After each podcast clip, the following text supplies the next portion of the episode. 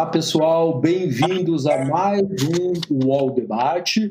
É, todos os dias, de segunda a sexta, o UOL organiza debates é, para tratar desses diferentes aspectos é, dessa pandemia de Covid-19. E hoje a gente reúne aqui três pessoas né, que passaram pela experiência de terem Covid-19. É, eu estou aqui com a Fernanda Paes Leme com a Luísa Mel, com o Leandro Learte. Oi, pessoal, tudo bem? Oi, Jairo, oi, gente. Bem, Jairo. Olha só. Oi, Jairo. Oi, Leandro, Luísa. Muito bem-vindos, muito bem-vindos. A Preta Gil ia participar com a gente, ela teve um imprevisto, não pôde participar. Então a gente segue com o debate aqui e você de casa está mais do que convidado a participar aqui, né, pelo UOL ou pelas redes sociais do UOL. É, entre, mande a sua dúvida, mande a sua pergunta. Eu estou com o celular aqui na mão, estou recebendo aqui as mensagens todas e eu vou transmitir as mensagens aqui para os nossos entrevistados de hoje. E eu começo, né, é, com uma pergunta bem básica. Tá todo mundo bem? Tá todo mundo jóia? Sim, agora sim. Agora tá sim. todo mundo bem. Sim, tá de saúde, de saúde eu tô bem. Tô bem. Eu tive alguns problemas ainda com imunidade depois. É, enfim, eu não, não, ainda não me sinto firme e forte, sabe? É, então, eu ainda tive uma conjuntivite viral, depois umas dores no estômago, não sei se de nervoso, né, psicossomáticas ou se ainda algum tipo de sequela. É tudo muito novo, né, Jairo? Então é difícil, mas bem, sem dúvida eu tô, não 100% perfeita assim de saúde, eu não me sinto ainda 100%. Pessoal, é, queria saber de vocês é, o seguinte, assim, como ficou a cabeça de vocês, né, é, quando vocês receberam o diagnóstico de Covid-19? Fernanda foi logo no comecinho, Luísa depois, é, acho que o Leandro foi mais ou menos a, a, o mesmo período que a Luísa. Como que ficou a cabeça quando vocês souberam que vocês estavam com, com, com o novo coronavírus? Quem vai primeiro? Bom, Vamos mim... na ordem cronológica? Pode ser, pode ser, pode ser primeiro, Fê. É, na verdade, é até curioso, assim, porque eu tô com a minha agenda aqui e eu peguei para anotar umas coisas que eu queria falar e eu abri justamente nessa data. Então tá aqui, ó, dia 11 de março foi quando eu entrei na quarentena voluntária.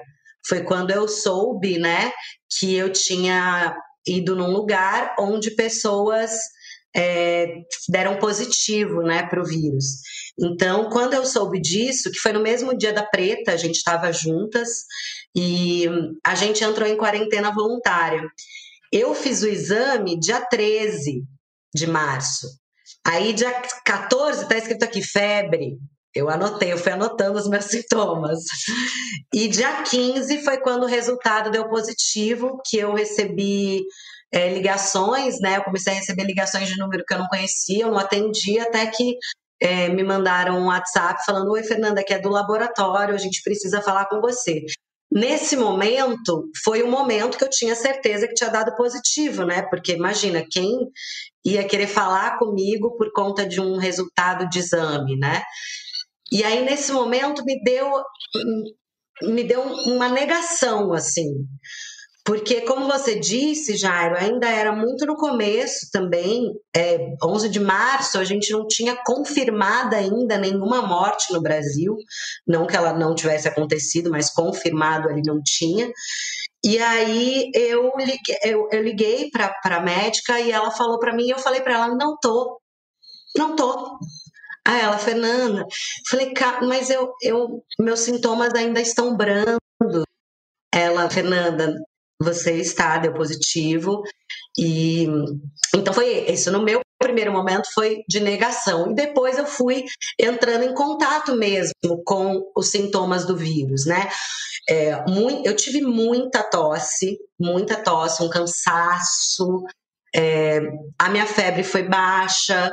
E na medida do possível e no, né, dentro do, dos meus privilégios, eu estava dentro de um apartamento, estava segura, eu tive a ajuda dos meus vizinhos, que foram muito legais.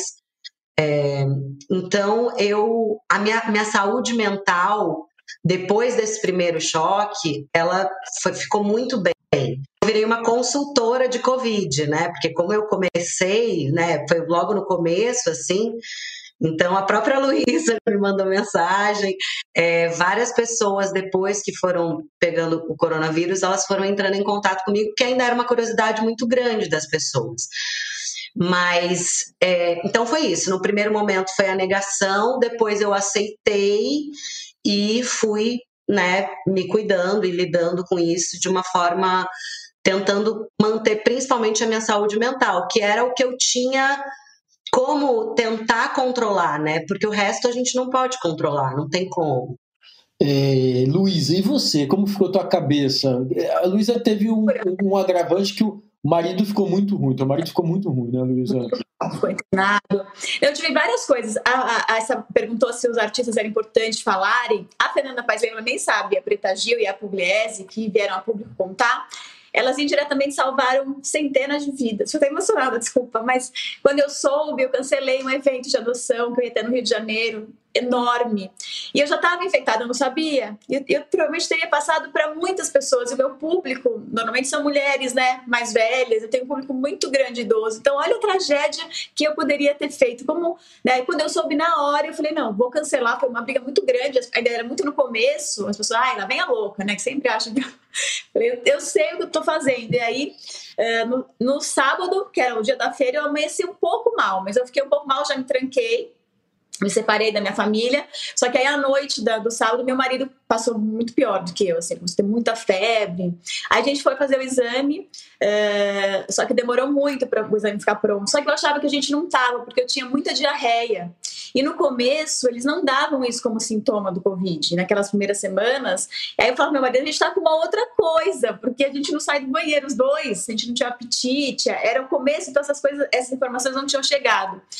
Eu, assim, eu fiquei, eu tive uma dor nas costas, assim, de chorar de dor, eu não aguentava, porque eu tava com pneumonia, depois que eu descobri, uma dor insuportável. Não tive tosse, eu não tive febre nenhuma vez.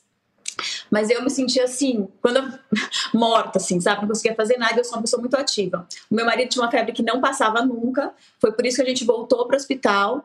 E aí esse foi o momento, porque assim, o exame não tinha ficado pronto ainda, mas a gente foi fazer uma tomografia do pulmão.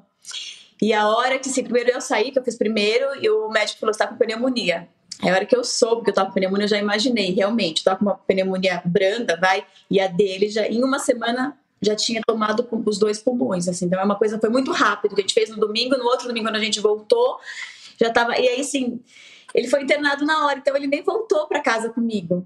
Então, para mim foi muito difícil, assim, sabe? Porque assim, você deixar, você saber que você tá doente, mas a pessoa que você ama tá doente, ficar internado, você não pode visitar e eu também não podia nem, nem ter ninguém para me consolar, porque é, ninguém podia vir aqui, né? Nenhum amigo, nenhum parente. Eu tenho um filho de cinco anos, eu não podia chamar minha mãe para cuidar dele. Então a babá tinha resolvido ficar, porque eu tinha dispensado todo mundo, mas ela não queria ir para casa dela porque o pai dela é mais velho, eu tava com medo. Ela acabou salvando aqui, foi com meu filho. Foi muito difícil pro meu filho ficar longe de mim também, né? Porque a gente não podia estar junto. Eu acho que o desgaste emocional para mim foi terrível, porque assim, todos os dias eu falava com meu marido, e assim, ele foi internado no domingo e todos os dias ele ia piorando.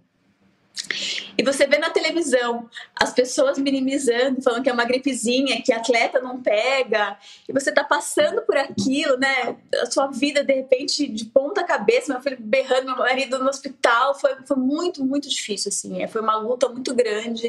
Uh, é, para mim, esse foi um, um marco, assim, na minha vida, sabe? Muito, muito difícil. Uma doença, além dela ser uma tragédia, né, pro nosso corpo, essa coisa de você ficar isolado, de você não poder ter contato com ninguém, de você não poder visitar quem você ama. É, e só de pensar, né? Deus me livre. Tem uma coisa importante que a Luísa falou, só fazendo um parênteses, que é que também eu, aconteceu comigo, deve ter acontecido com você também, Leandro, que foi eu tive um grande medo de infectar outras pessoas. Então parecia que a minha preocupação maior era com o outro. Então, quando eu fiz essa quarentena voluntária, eu falava assim: imagina, se eu tô e se der positivo, e se. E tanto é que eu liguei para todas as pessoas que eu encontrei antes de saber, e eu ligava para elas todos os dias: tem alguma coisa? Tá com algum sintoma? Porque é, você pensar que você pode fazer mal para o outro, é, é, essa história da empatia, da compaixão, ela, ela é muito pega muito em algumas pessoas, né? A gente tem visto, né, principalmente no governo, que nem todas, mas pega bastante, assim, foi uma das coisas que mais me me deixou com medo, sabe, de prejudicar alguém. Desculpa. Poder matar alguém, né? Não, mas é isso mesmo, poder matar. Eu lembro quando eu saí, eu fui para o hospital e eu cheguei, já sabia que eu tava, que eu tive que voltar, que eu passei mal. E aí veio uma nobrista, eu falei, eu não quero que você estacione. Aí o cara ficou, eu falei, é porque eu tô infectado. Ele, ah, então tá bom. Deixaram eu parar assim, né? Você começa a avisar todo mundo, Ação, né? Eu ia pagar as coisas, eu mesma queria limpar, pedir pra pessoa, sabe? E o telefone. é. Imagina. E... Mas pode falar, Leandro, o, o, Leandro ficou é, muito mal, né? Leandro chegou a ser internado na UTI alguns dias, né, Leandro? Como que foi é, quando você soube que você estava com Covid-19 e esse medo, né? Quer dizer, primeiro esse medo que, que a Luísa e a Fernanda estão contando de infectar o outro, mas medo da gente não saber o que vai acontecer com a gente. A doença parece que é meio imprevisível, né? Ela pode ir para um caminho, pode ir para o outro. E aí, quando você começou a perceber que você ia precisar de UTI, que você ia precisar ficar internado numa UTI, numa unidade de terapia intensiva, como que isso mexeu com a tua vida, com a tua cabeça, com as tuas emoções? Tô vendo vocês falando, tô vendo a Luísa falar, a Fernanda falar, tá passando um filme na minha cabeça. As histórias são muito parecidas, né? Parece que a gente é, é muito parecido, tudo é muito idêntico, assim. Eu, eu tinha organizado uma, uma live chamada Sambacura Live no Instagram com 40 artistas é, e foi uma maratona de, das 10 horas da manhã até 2 da madrugada, em que cada artista entrava 20 minutos. E naquele dia que eu organizei, eu já estava com a imunidade baixa, já estava me sentindo mal, assim, com dores no corpo e aquela gripe, uma sensação de gripe, assim. E aí, na, na live, que foi no dia 23 de março, eu fiquei muito emocionado a live inteira, assim. Eu saía de um artista, ia para o outro, ia para o outro, e chorava pra caramba durante várias lives. Eu chorei muito, assim. Então, fiquei o dia inteiro chorando, a noite inteira chorando.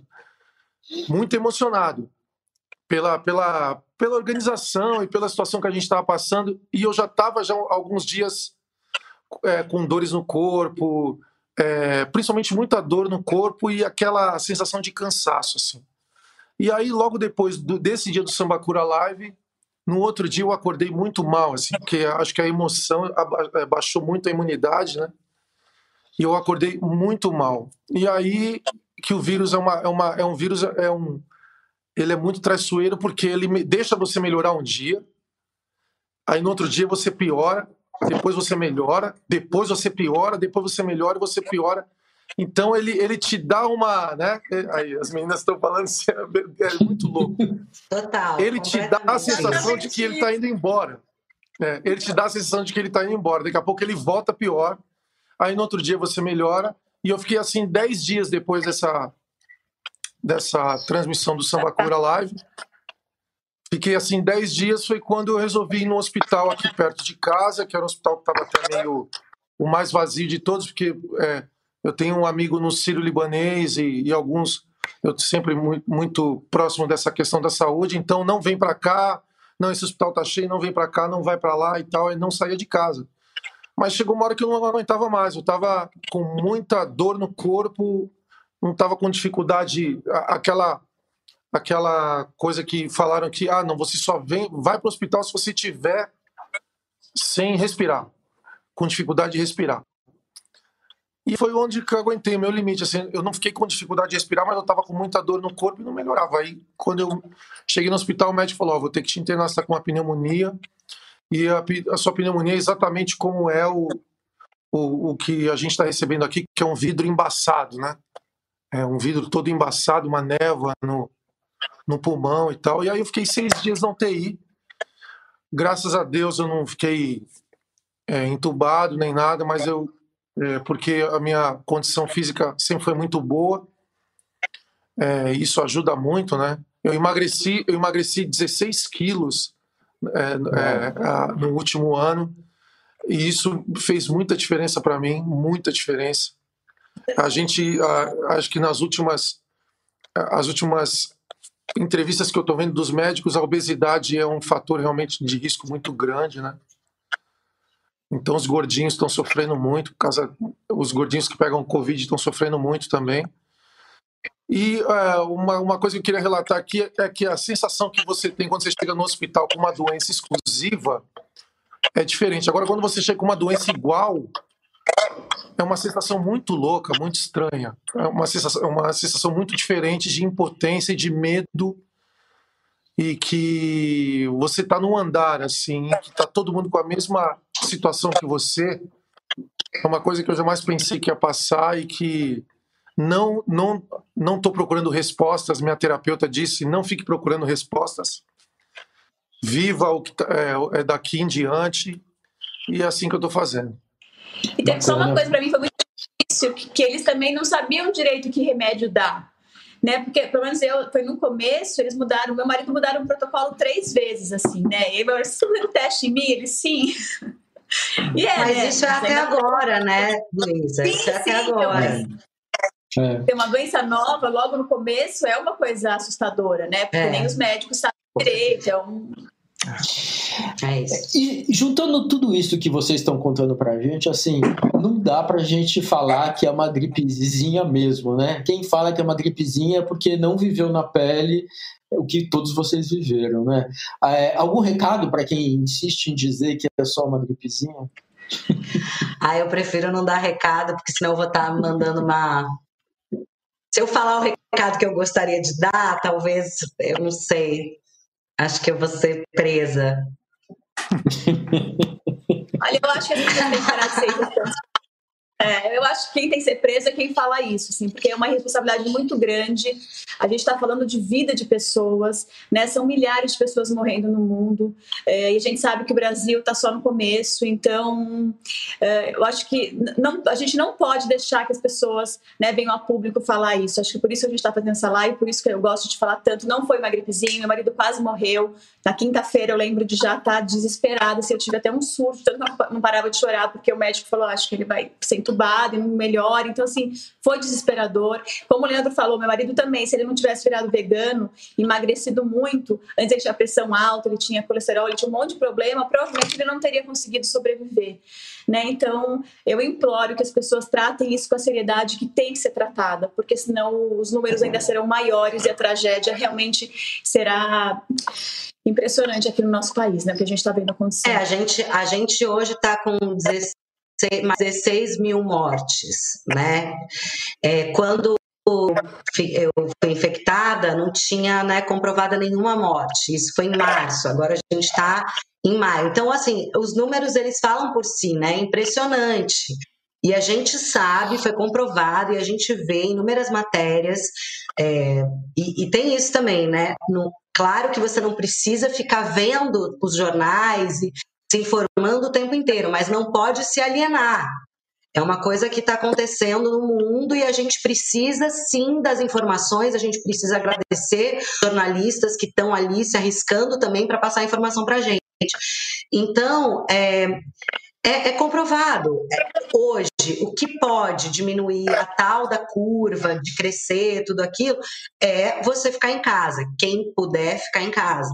Não é uma gripezinha. Claro que tem vários é, tem, tem pessoas que têm sintomas brandos, tem pessoas que são internadas. Eu tenho pai de uma amiga e uma tia que estão entubados. Então, assim, é, é muito. Parece, infelizmente, que as pessoas elas só acreditam quando acontece com alguém que a gente conhece, quando acontece dentro da nossa família.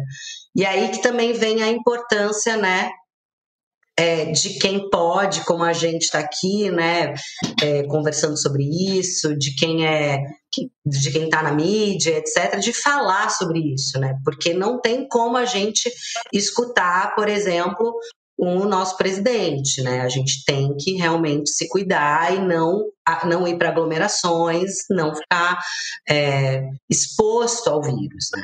É, escutar os cientistas e... médicos e não opiniões de lunáticos. tá bom. Acredita na ciência, não é mesmo? Né? Não é à toa que a gente chegou aqui, né? É, da ciência, uhum. da medicina, da saúde, tudo isso que a gente tem visto, né? É, chegou uma dúvida aqui para a gente, uma pergunta, na verdade, da Cíntia Fabiana, está acompanhando a gente pelas redes sociais do UOL. A Cíntia pergunta o seguinte: todos vocês devem ter passado por medo em algum momento, né? Como lidar com medo? A ansiedade não pode acabar atrapalhando ainda mais? Como administrar tudo isso nesse momento? Bom, eu é, é, sozinha, eu assim é muito difícil.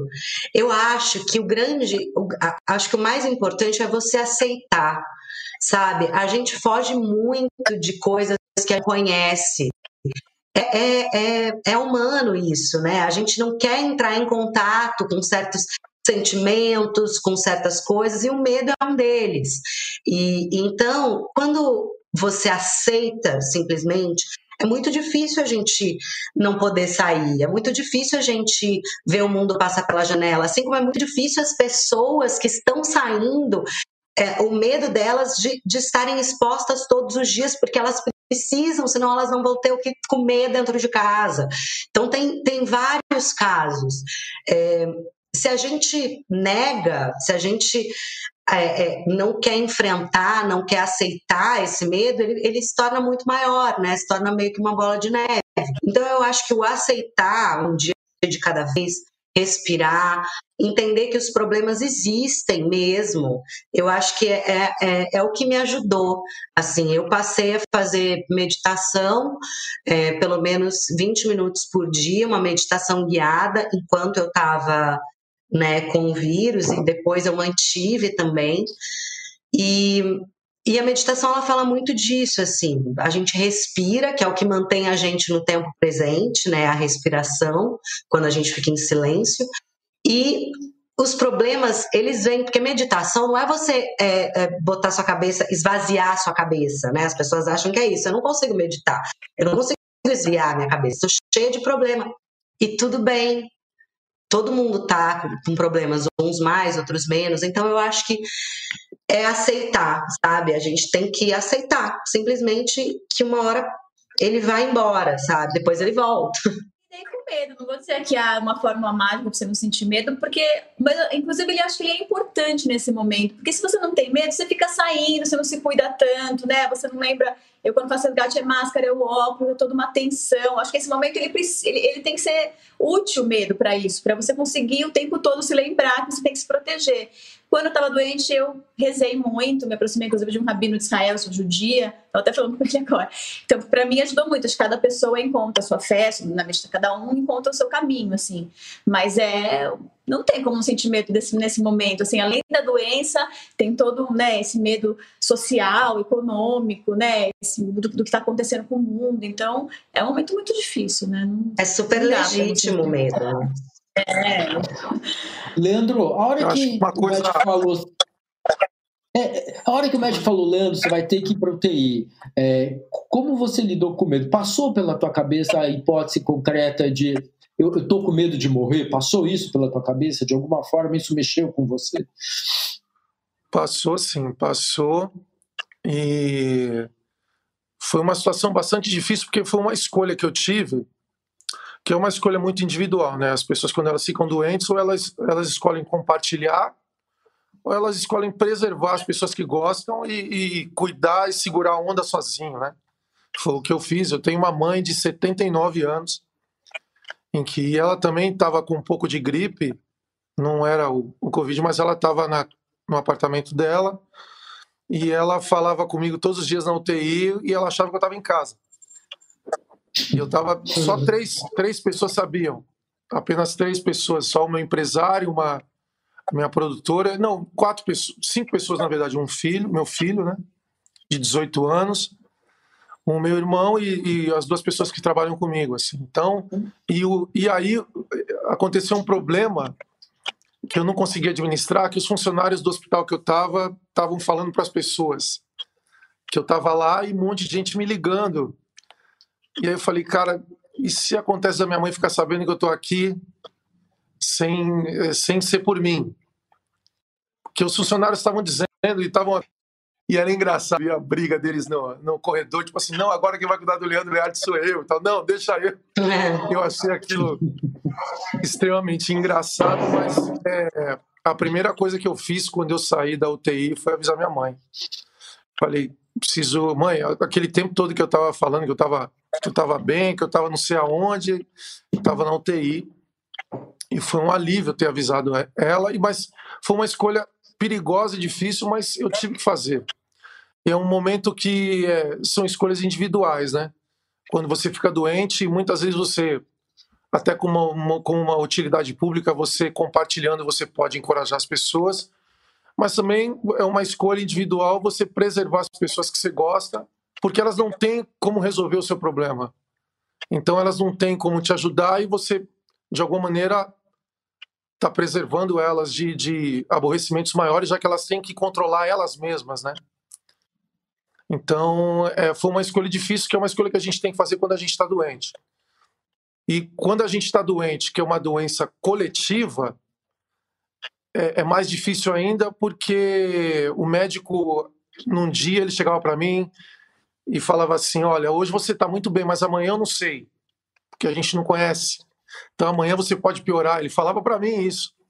Eu falei, então é, a doença ela, é, ela tem essa, ela traz essa insegurança tanto para quem está doente como para quem está tá, tá tratando a doença. É diferente de você ter uma doença tua exclusiva em que o médico já tem todos os, o, as, a, os protocolos e tal, e ele está descobrindo os protocolos da doença com o seu tratamento. De alguma maneira você está servindo de cobaia para ele também. Então, eu acho que a, a coisa mais difícil foi escolher é, para quem falar e preservar quem que você acha que não que vai piorar com, com a sua doença. Enfim, é uma escolha realmente bastante difícil, individual.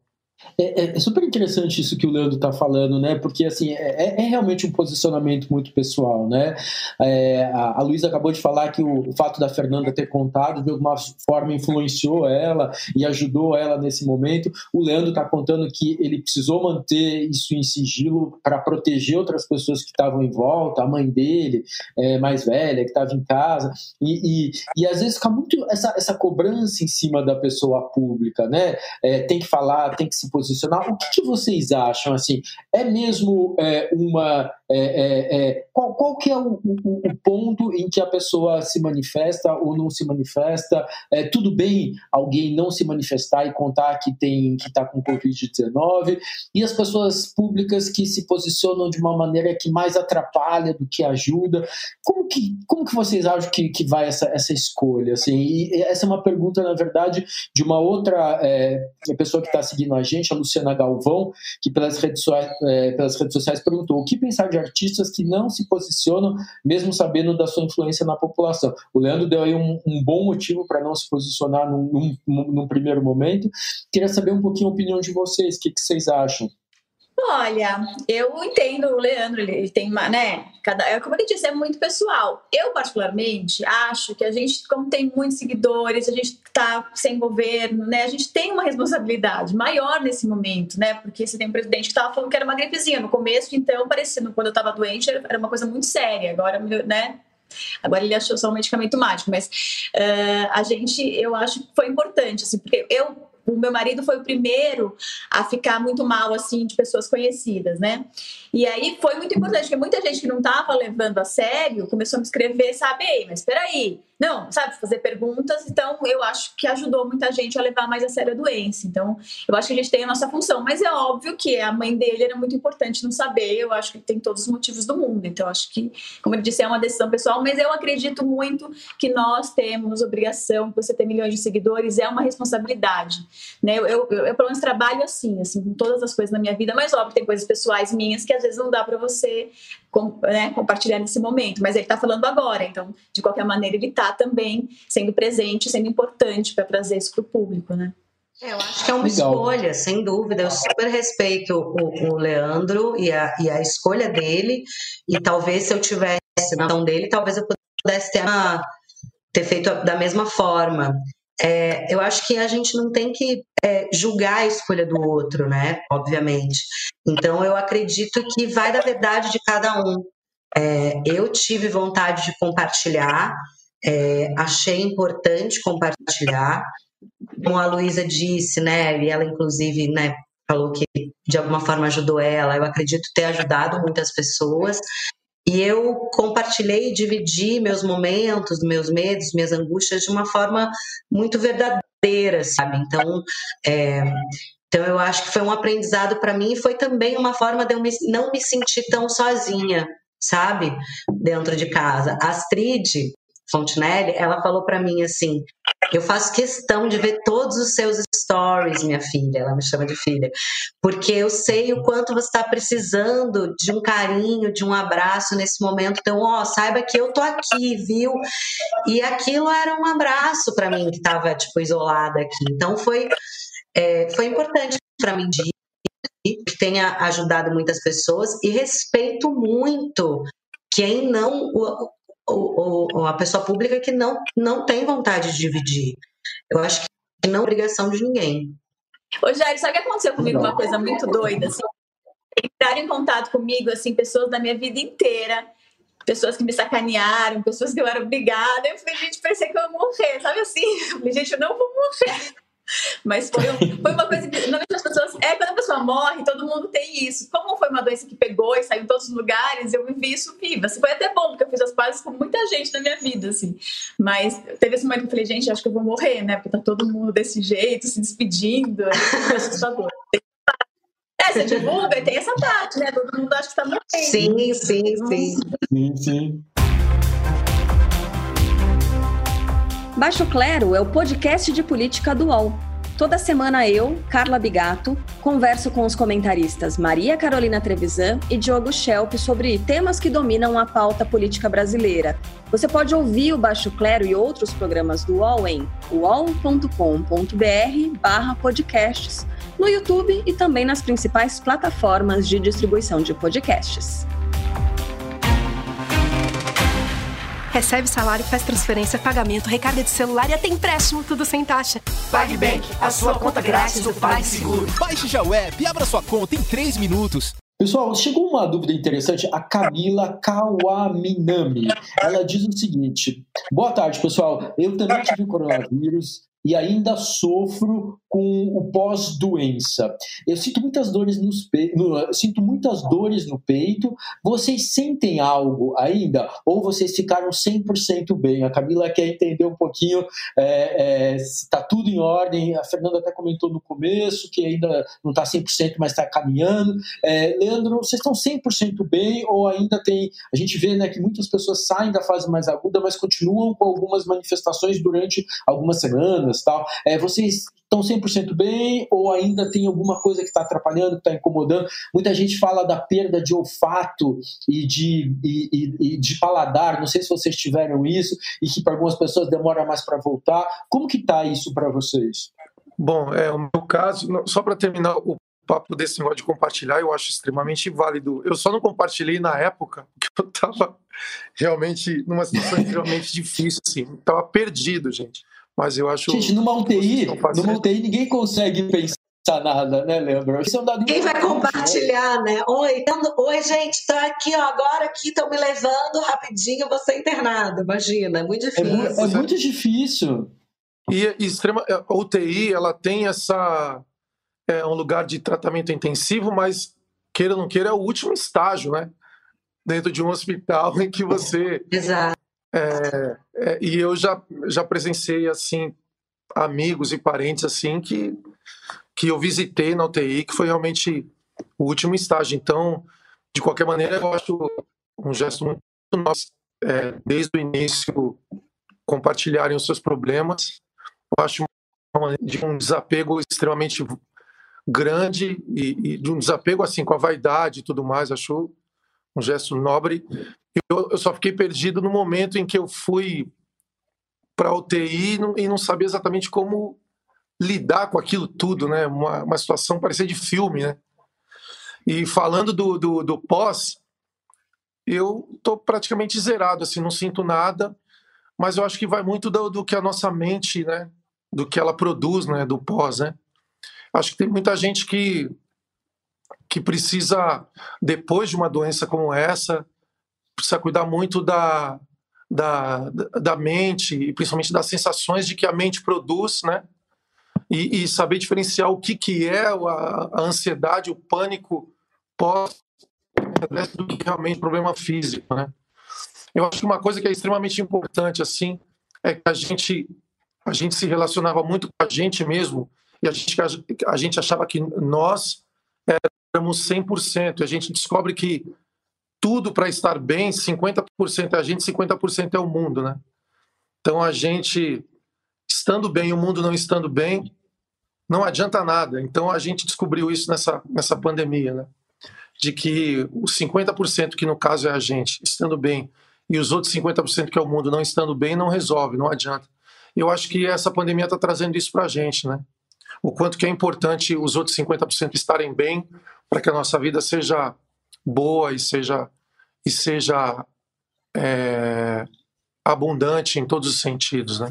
Fernanda, conta, você, você falou pra gente que não estava 100%, né? É, não, eu não me sinto assim 100%. Claro que eu tô saudável, eu tô bem, eu, eu voltei, sei lá, dois dias a movimentar mais o corpo, a fazer um exercício físico, é, mas, enfim, eu, eu, tive, eu não me sinto ainda super maravilhosa e com a saúde, até porque não tem como a gente se sentir assim, né? Olha o, o, momento em que a gente está vivendo, independente da doença ou não, foi o que o Leandro estava falando, né? A gente analisar né, a cabeça, né? Porque muita coisa é psicossomática também. E, e é isso, assim, não tem como você estar tá 100% bem no momento como esse. Então, uma hora você vai ficar com dores, porque talvez seja dores de você sempre ficar sentada, ou enfim, né, várias coisas. Ou você vai ficar desanimada, vai achar que tá com alguma coisa, mas é porque você tá triste, tudo bem também. Então é muito difícil, assim. Acho que independente do corona, é, de ter né, tido o Covid, é, não tem como a gente estar tá bem agora. Então é difícil ver o que é sintoma, o que ainda pode ser algum tipo de talvez de uma sequela, ou o que realmente é por conta do que a gente está vivendo. É, Jairo, que a Fernanda está falando uma coisa extremamente importante, assim, que é o pós, após o pós-vírus, é como que você faz para resgatar a confiança, né? A confiança é, é, acho que é tão difícil quanto é, a própria cura do, da doença, assim. Como que você vai trazendo seus dias para aqueles dias normais? Como às vezes você acorda e sente alguma coisa, você já se já relaciona com a doença, mas às vezes não tem nada a ver né? Exatamente. Como que a confiança é uma, é uma conquista diária, às vezes, às vezes de hora em hora, de minuto em minuto, você tem que voltar a sua cabeça para para um, um, a confiança começar a girar e ela começar a te trazer retorno. É, é um, o pós realmente é bastante difícil e é uma vitória diária, né? Todos os dias um pouquinho. Luísa, você está 100% bem? E uma coisa que Fernanda e Leandro falaram, assim, como lidar com essa coisa da, né, da cabeça depois que tudo passa, né? Como você readquire essa confiança, né? É, é, como isso é uma batalha diária, né? Conta pra gente um pouquinho como que tá isso para você. Ai, gente, para mim ainda tá muito difícil. Quando eu fiquei doente, o dia que eu saí na rua, foi horrível, porque o mundo tinha mudado. E assim, eu fui passear com meu cachorro, fazia um mês que não passeava foi muito difícil assim lidar com esse mundo novo. Parece que tem uma energia diferente na rua, foi assustador assim.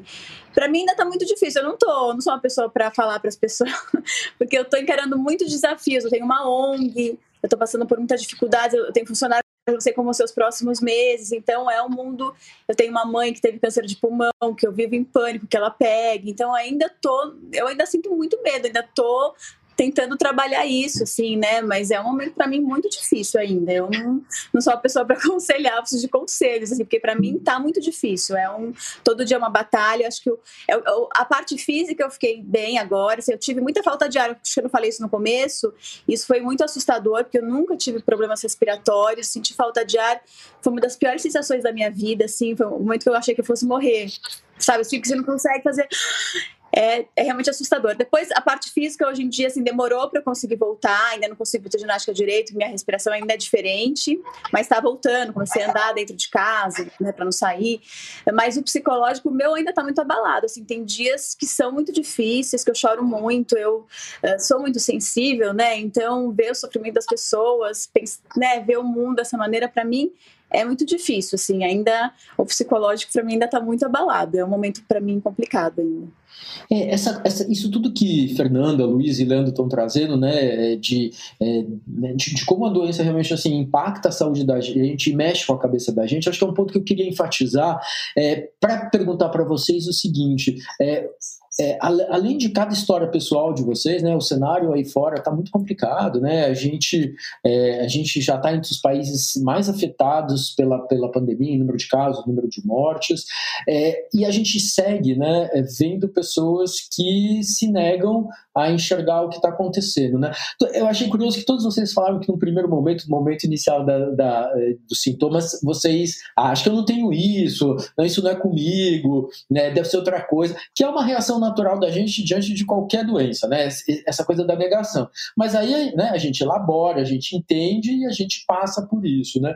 Agora a gente tem visto aí um cenário de muita gente. Eu vi algumas imagens ontem no Fantástico, não sei se vocês acompanharam, de pessoas que saem na rua e se recusam a usar máscaras mesmo em ambientes fechados, têm atitudes agressivas, gente que continua fazendo festa, reunindo centenas de pessoas e não se cuidando, não respeitando as medidas de restrição social, tomar parte das cidades e municípios é, tem nesse momento, né? É, o que, como vocês enxergam é, nesse cenário e nessas vivências pessoais de cada um de vocês, como vocês enxergam essa, esse pessoal que segue negando riscos e ignorando essas medidas de proteção? Assim, o que, que é isso? É falta de empatia?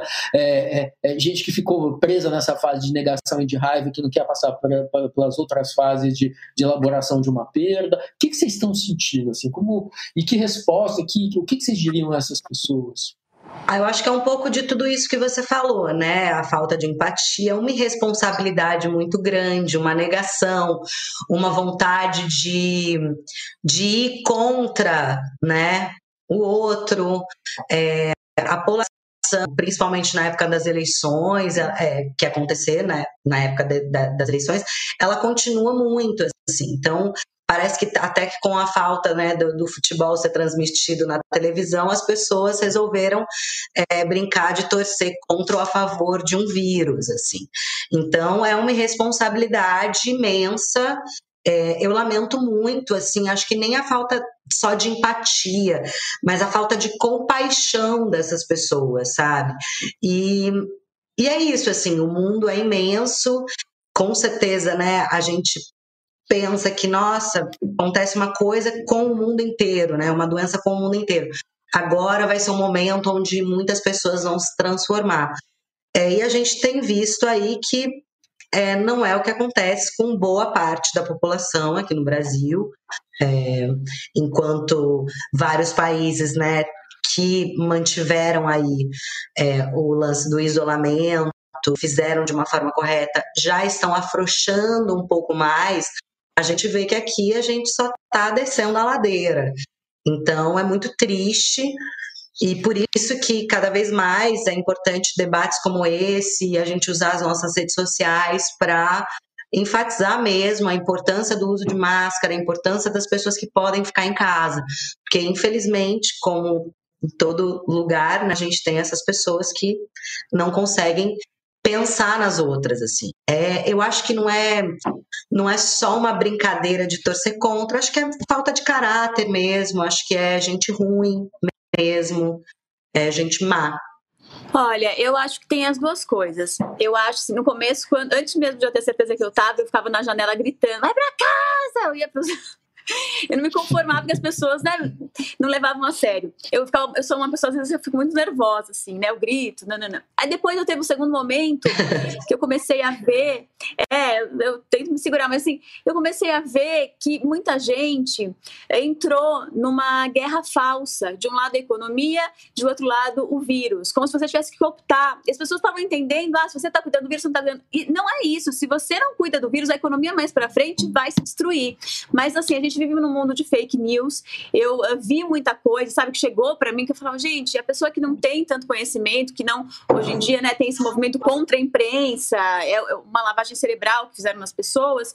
Então, eu acho que também tem as pessoas maldosas que estão fazendo isso com, né, pensando em si mesmo, não, não, não, não, não, porque assim, pensa assim, ah, eu vou pro Einstein, que tá ok, o Einstein tá vazio, quem vai pro Einstein não morre, aí não pensa na maioria da população que, que né, não tem nem hospital em algumas cidades, não tem respirador, né? Então tem, tem esse tipo de pessoas maldosas, como a Fê falou, mas eu acho que tem uma grande parcela de gente ignorante que realmente, de repente, se viu desesperado, um governo que libera o auxílio para todo mundo, a pessoa, de repente, não tem que comer e fica escutando que é mentira, que o caixão está vazio, que o caixão está com pedra, fica se recebendo o tempo inteiro dessas informações e começa a, a, a embarcar nisso. Isso é um movimento muito sério, muito perigoso, que a gente vê, inclusive, desde as eleições. Então, a maioria das pessoas acaba embarcando até por um desespero, porque tem uma hora que você não aguenta mais ficar em casa, que você realmente precisa trabalhar, você não tem dinheiro. Aí a pessoa fala: não, é isso, é uma mentira mundial, né? Então, eu acho que tem a ignorância e é uma negação, né? É uma negação.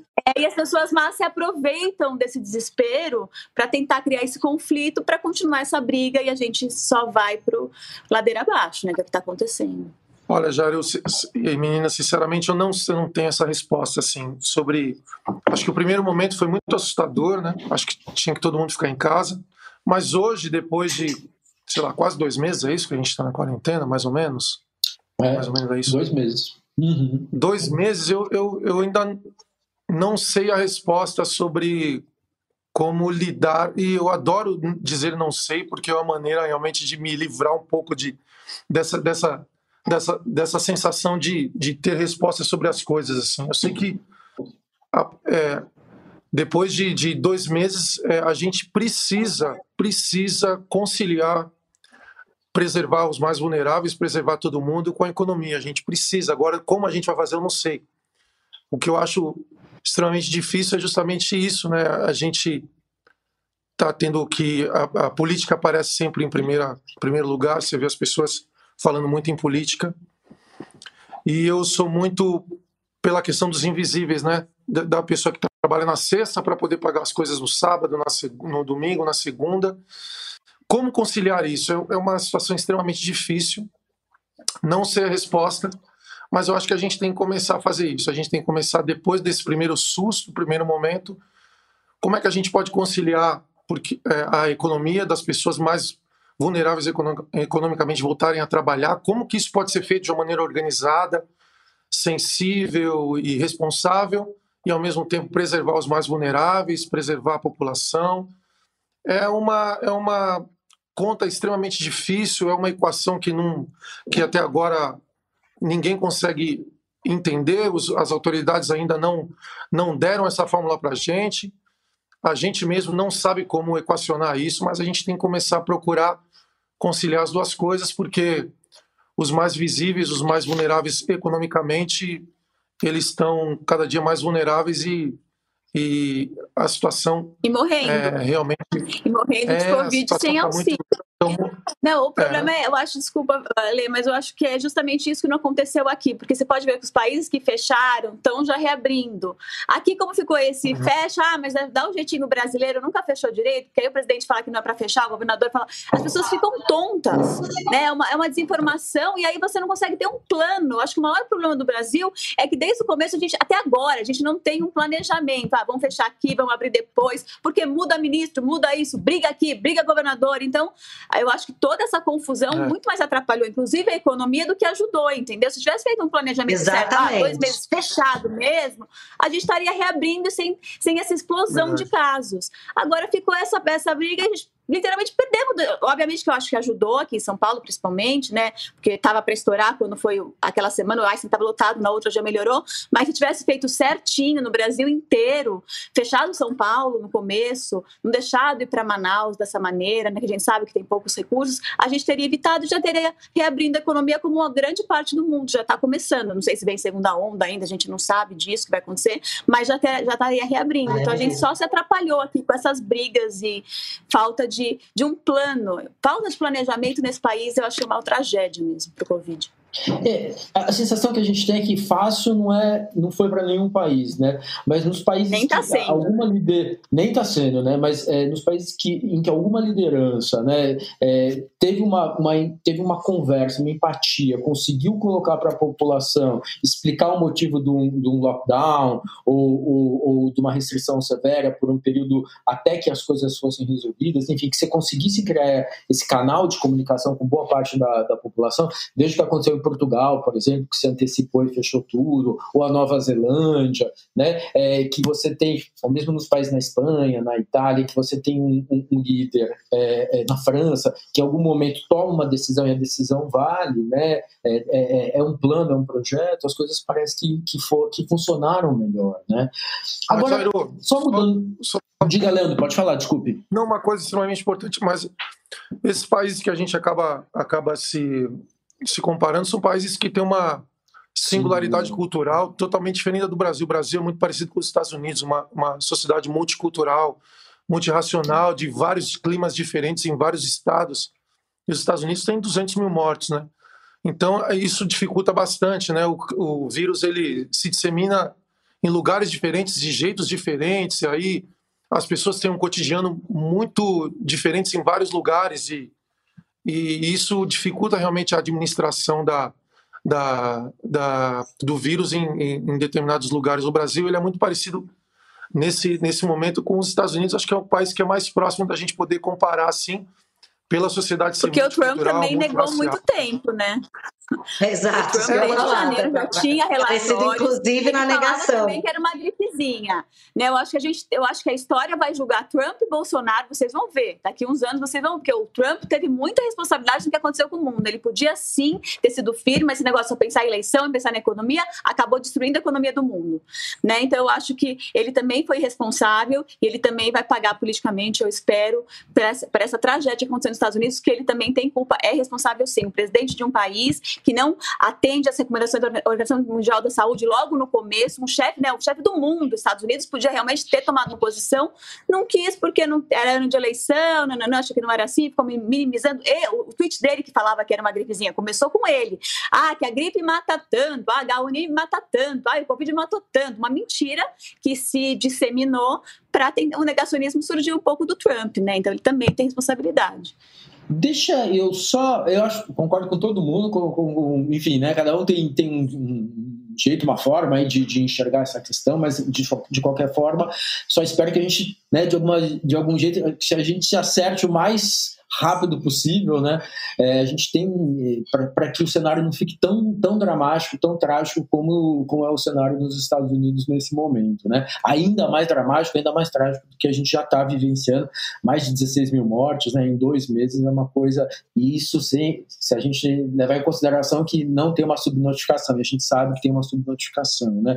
Então é, vamos tentar acertar esse, né, esse discurso o, o mais rápido possível aí, é, se é que isso é possível aqui no Brasil. Agora, eu tenho uma pergunta da Lígia que chegou para vocês, que diz o seguinte: é até um pouquinho um assunto que nós três estávamos conversando um pouquinho antes de começar aqui no aquecimento da gente. É, vocês confiam que tem imunidade? É, tem medo de pegar de novo? Já tem coragem de sair de casa? Como vocês estão lidando aí com, com essas incertezas? Né? Lembrando que assim, a gente não sabe ainda se quem já teve é, é, vai ter anticorpo, se esse anticorpo vai ser permanente, se vai garantir uma imunidade. A gente ainda não tem essa certeza. Né? Como que cada um de vocês, né? o, o Leandro falou muito da coragem do dia a dia, né? como cada um de vocês está é, tá nesse processo de retomada individual? Olha, para mim foi uma decepção, porque assim, quando eu tava doente eu ainda pensava, bom, pelo menos eu vou estar tá imune, confesso, pensei isso, bom, quando passar tudo isso a gente vai estar tá imune, eu vou poder, né? E aí, logo que eu tava me curando, saiu esse negócio que eles já não sabiam quem tinha tido ia estar tá imune. Aí teve um teste, né, de anticorpos, aí eu fui fazer, o primeiro deu que eu não tenho anticorpos. Aí o médico falou, não, certeza, você vai fazer daqui 25 dias, você vai ter. Aí eu repeti o exame e eu não tenho os anticorpos. Então, tudo leva a crer, né, que eu posso pegar de novo. Isso me deixou apavorada, senti aquela falta de ar de novo. Meu marido, a gente, né, não sabe se pega mais forte, mais fraca. Não, é, é juro, é é apavorante. Eu acho que isso é um dos pontos mais difíceis para mim, saber que a gente pode passar tudo isso de novo, assim, né? E aí também não tem essa coisa que eles falam que vai passar uma hora quando tantas pessoas, 70% pegarem, né? Tem isso, se a gente pode pegar de novo, essa tese também vai ser furada. Então, é, essa coisa me, deixa mais, me deixou mais apavorada ainda. Então, eu não sei, eu vou repetir o exame mais uma vez, mas eu acho que não temos essa resposta. Mesmo quem tiver anticorpos, não é certeza que está imune, pelo que eu entendi, né, até agora. Vamos falar, é teoricamente, né? Tudo é muito teoricamente. Ah, teoricamente você está imune, teoricamente você. Então é isso, assim, a gente está vivendo um eterno si, né? Só que o se ele não existe. Então, na verdade, eu acho que a gente tem que seguir é, com a recomendação da OMS. Se for sair, sair de máscara. É, quem puder, fique em casa. Eu, eu vivo rodeada de álcool gel.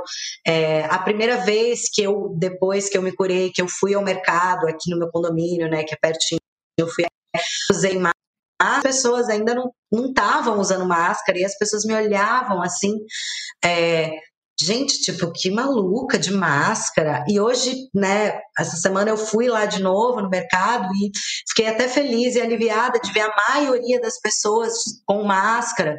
E, e se tocando, assim, eu acho que é isso, assim, é um dia após o outro, tanto para a gente seguir em frente, quanto para muitas pessoas entenderem o que está acontecendo e, e passarem a, a realmente encarar é, o vírus e esse momento de uma forma mais séria. Então, para mim, assim, eu não sei se eu estou imune, se eu não estou, então, na dúvida, vamos se cuidar e seguir todos os.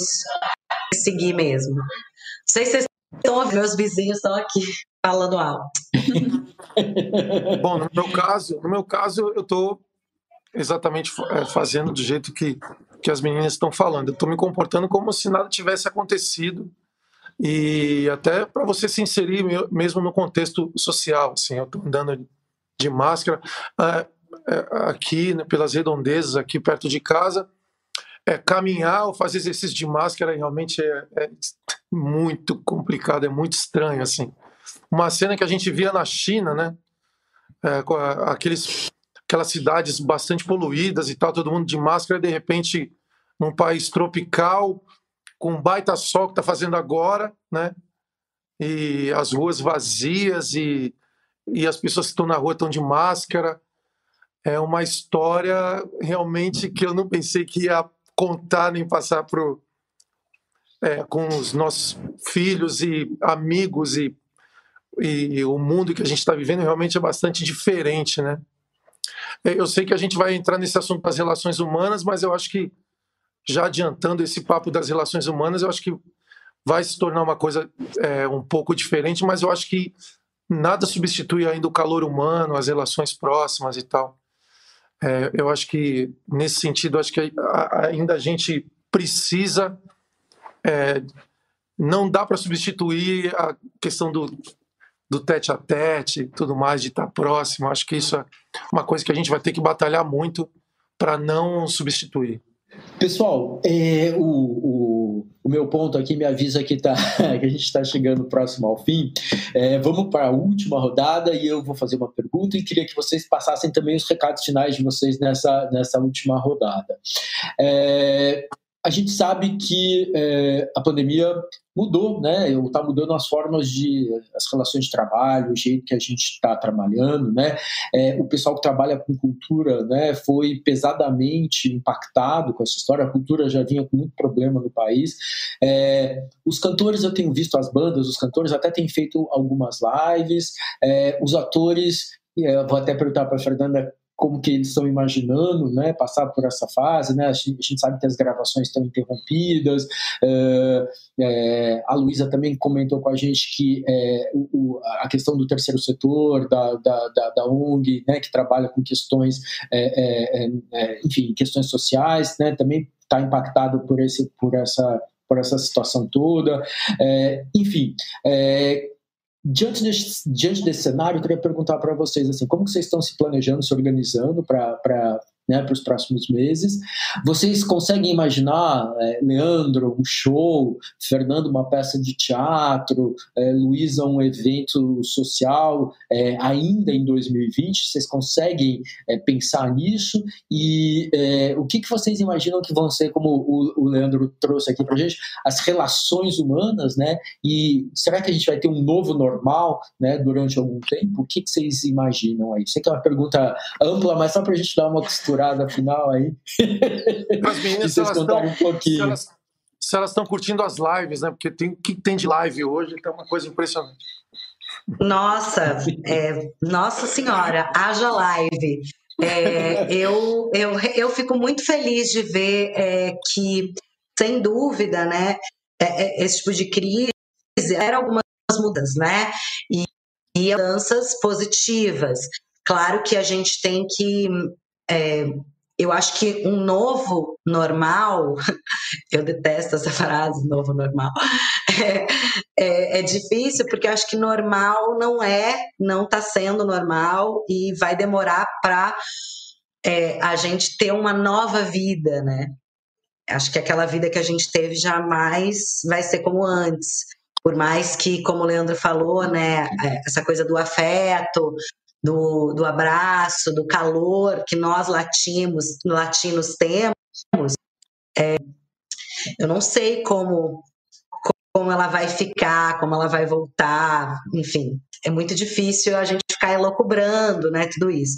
Mas as lives, eu acho que elas têm sido um grande alívio, assim, um grande suspiro, é, um momento muito importante, assim, para a gente não sabe? Se distrair. A gente tem aí um leque de opções é, de diversos artistas, pessoas que até há muito tempo assim a gente não, não ouvia, né? Ah, vai ter show de não sei quem, ou que não estavam na nossa cidade, né? Então a live democraticamente falando, ela, elas estão elas estão arrasando assim, é muito é muito bom poder ver assim uma live. É claro que a gente sabe que ali tem um cantor, outro músico, às vezes os músicos gravam de casa e é um, é um mercado muito grande, né? Tanto o mercado de shows quanto o mercado da, da, da arte, da novela, do teatro, do cinema. A gente sabe que tem muita gente por trás. Então, por mais que a gente consiga fazer alguns projetos individuais, é, muita gente que trabalha com isso, com cultura, não está trabalhando. E né, não dá para a, cultura ela tem sofrido né, muitos golpes né, o tempo inteiro de censura, disso daquilo, e eu queria saber se essas pessoas que hoje é, né, que, que atacaram a cultura, se elas estão vendo séries, se elas estão vendo live, se elas estão é, lendo livros, o que, que elas estão fazendo nesse momento tão difícil, né, onde está todo mundo que pode estar em casa é, o que, que você está fazendo? Você está consumindo cultura. Então é um momento assim de, de alerta máximo para que as pessoas parem de nos demoniar, nos vilanizar, sabe? Então vem, vem o artista como um vilão. Isso não é verdade, isso é um erro, é um equívoco. E é muito triste. Agora, é, é isso, assim, eu penso nos projetos pessoais, mas é muito difícil não pensar no todo, né? Então, assim como o Leandro consegue levar a arte dele numa live, é claro que o hold dele tá, não está podendo tá em casa, não está podendo trabalhar. Então é muito triste, assim, a gente tem que é, é, ver de certa forma como ajudar essas pessoas, tanto no teatro, né, as camareiras, quanto é, a, a, galera de, de equipe, os frilas. Então enfim, é um momento de se organizar para ajudar essas pessoas. Tirando os projetos pessoais, assim, eu estou com um projeto em, que eu vou lançar daqui a um mês, mais ou menos, em breve, de uma, uma websérie que eu criei junto com meu irmão, e, mas ainda é muito cedo para falar, acho que vai ser uma coisa bem legal. E é isso, assim, se organizar para um ajudar o outro, de certa forma, sabe? E é difícil, porque acho que a única coisa que a gente tem em comum num momento como esse é que qualquer um pode se contaminar e que a gente está esperando isso passar, entendeu? Porque é, a gente não pode se comparar no alto do nosso privilégio de estar em casa, de ter uma grana guardada, com as pessoas que estão é, em situações de vulnerabilidade, em situações de rua. Então, acho que quem puder né, ajudar ao máximo é, de, de instituições sérias que estão colaborando aí com doações para ajudar os profissionais mesmo de cultura, para ajudar as pessoas que estão na rua. Enfim, é, é, esse é o meu foco. Assim, eu estou estou participando de alguns projetos, ajudando algumas pessoas. É, e mais compaixão, por favor. Bom, é, sobre eventos, olha, em evento meu eu costumava abraçar e beijar até duas mil pessoas num dia. Naquela época, para mim, era óbvio que era desgastante, no final do dia eu ficava cansada, mas nunca tive medo de nada. Acho que no máximo uma vez peguei piolho, assim, quando eram eventos muito grandes. Mas ok, agora, hoje em dia eu não me imagino mais, né? Abraçando duas mil pessoas. É uma coisa, para mim, arriscado, para todo mundo arriscado. Então, acho que uh, não imagino fazendo um evento grande ainda esse ano. Acho que só quando realmente for encontrada a vacina. O que, assim, no meu instituto, eu queria falar duas coisas que eu acho muito importantes. Uma é que a gente tem que discutir a causa disso, uh, dessa pandemia e de outras que estão por vir. É urgente, é um assunto que eu tenho que gritar há quase 20 anos e o mundo não escuta. Se o mundo não consumisse uh, animais, a gente não teria uh, coronavírus. Eu acho que a destruição da. Ah, ele apareceu bem na hora, vocês viram, eu tivesse combinado. Ah, foi, foi impressionante. Vieram falar que eu tô certa, vocês viram. Então, vocês viram? Eles é, a porta e entraram com tudo. Luísa, você combinou com ele, você combinou com o cachorro. Gente, vocês viram a sintonia, né? Então, que as próximas pandemias estão no cardápio, né? A gente sabe que também estão vindo as superbactérias, né? Por causa do confinamento de animais, dos, dos antibióticos que dão para eles não ficarem doentes. Então, é um problema muito sério que a sociedade tem que discutir. Eh, por conta disso, eu consegui fazer uma parceria com uma ONG internacional e a gente está fazendo, inclusive, distribuição de comida vegana em comunidades. Então, consegui, além de levar conscientização, levar literalmente comida para quem está passando fome, né? Porque a gente tem que unir as duas coisas. Mas é, a gente tem um braço novo agora no Instituto, que é esse, junto com a Million Dollar Vegan, que é uma ONG internacional. Então, tentando se reinventar, tentando ajudar mais a sociedade, né, enfrentar esse problema que é de todos nós. Mas é muito difícil, a gente tem que se unir, ter compaixão, ter paciência, ter união e eu acho que criar um mundo novo, porque se a gente voltar para aquele normal, a próxima pandemia vai vir e cada vez elas vão ser mais mortais. Eu acho que as pessoas têm que estudar, têm que se aprofundar nesse assunto para que a gente evite que essas coisas aconteçam. Né? Bom, eu, eu assim, eu sou bastante. É, não sou otimista, mas eu sou um. Eu, eu, eu, penso que é o seguinte: que ah, pandemias aconteceram em outras épocas também. É claro que a gente não tinha tanta tecnologia, tanto acesso à informação, mas eu acho que são coisas. É, as coisas mais importantes que trouxeram a pandemia são, são coisas que, que a gente tem que batalhar como insubstituíveis, que é justamente o, o calor humano, as relações mais próximas, eu não consigo imaginar um médico sem um paciente do lado. Eu acho que o diagnóstico ele é muito diferente. Eu não consigo imaginar um artista cantando que não seja do, do, do fã perto. Eu acho que a reação emocional é totalmente diferente. Eu acho que em todas as relações humanas, em relações de trabalho, a gente vai ter que se adaptar, mas eu acho que a gente tem que batalhar pelo insubstituível. E insubstituível ainda continua sendo é, as relações humanas mais próximas de afeto, de carinho, de toque. Eu acho que por mais que a gente tenha esteja passando por esse momento, eu acho que essas sensações elas vão voltando gradativamente, mas a gente não pode esquecer o que a gente está passando, né? A gente não pode deixar para trás e tem que deixar para as novas gerações um recado de que o mundo tem que mudar e tem que a gente tem que desacelerar em algumas coisas, eu acho. Acho que a gente tem é, nas terapias que a gente pensa individuais, a gente fala muito da, dos nossos sonhos e, e, pouco das nossas obrigações. Eu acho que a gente tem que pensar muito mais nisso agora. O que, que a gente.